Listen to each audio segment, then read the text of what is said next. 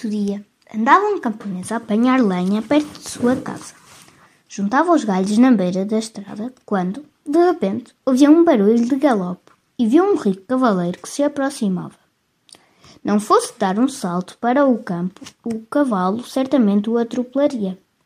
O pobre homem ainda ouviu as gargalhadas troças do outro, enquanto a nuvem de pó assentava. Mas quando finalmente se recompôs do susto, Verificou que o cavaleiro deixara cair uma mala.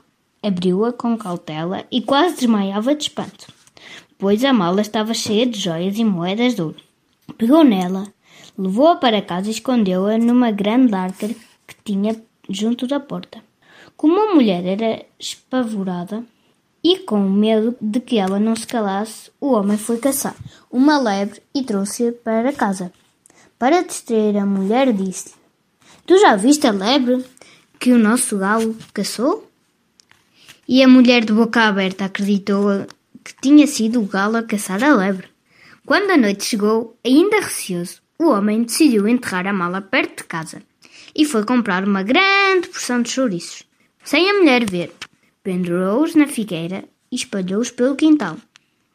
No dia seguinte, pela manhãzinha, a mulher saiu para ir buscar água e logo se pôs a gritar: Ai, marido, que esta noite choveram chouriços. Anda cá ver no nosso quintal.